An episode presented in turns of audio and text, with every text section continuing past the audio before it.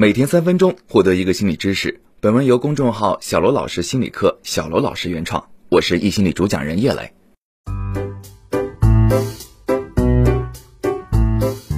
有这样一个案例：母亲带着孩子找心理咨询师，希望咨询师能为他叛逆的孩子做心理疏导。那时，很多父母还有一个观念：孩子不听话，绝对是孩子的问题。在聊天了解过程中，每当谈到母亲，孩子就会说：“反正我说什么他都不听，反正什么都是我的错，反正他觉得我什么都不好。”哎，在冲突很多的家庭中，每一个家庭成员都常常说这两个字：“反正。”反正到底代表了一种什么心理呢？反正的出现代表期待别人做一些事却得不到的经验。人们会在期待落空的时候感觉到难过，感觉到伤害。有过这种经历的人，为了不让自己再受伤，不再那么难过，会逐渐放弃自己的期待。他们会对自己期待的那个人说：“反正。”这不是一种对抗，反而是一种求助，希望对方能帮助自己减少伤害。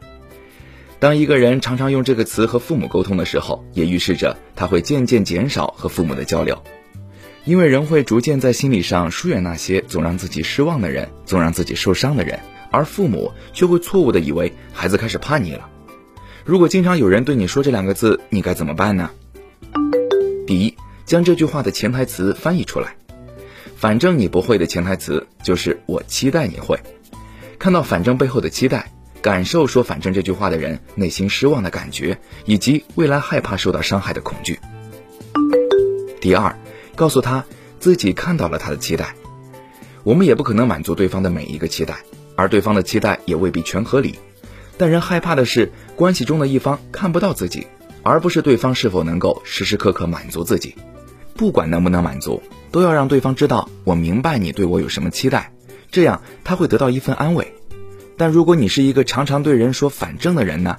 你该怎样去看待自己的这个行为呢？如果你常对一个人说反正，那么说明你对这个人有很多期待，可是也知道他不会去满足。这可能预示着你们的关系已经出现了障碍。第一，你的这些期待是如何出现的呢？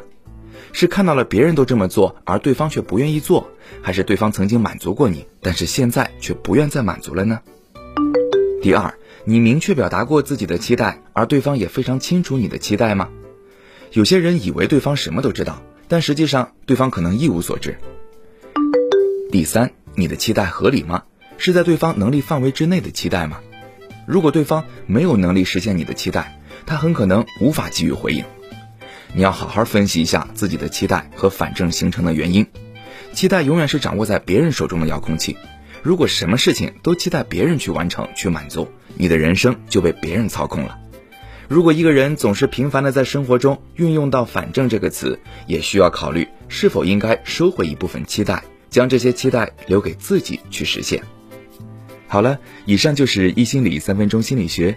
如果你喜欢本期内容，欢迎分享给你的小伙伴，在公众号“心理公开课”后台回复“打卡”，也可以获得专属知识卡片。我是叶磊，我们明天见。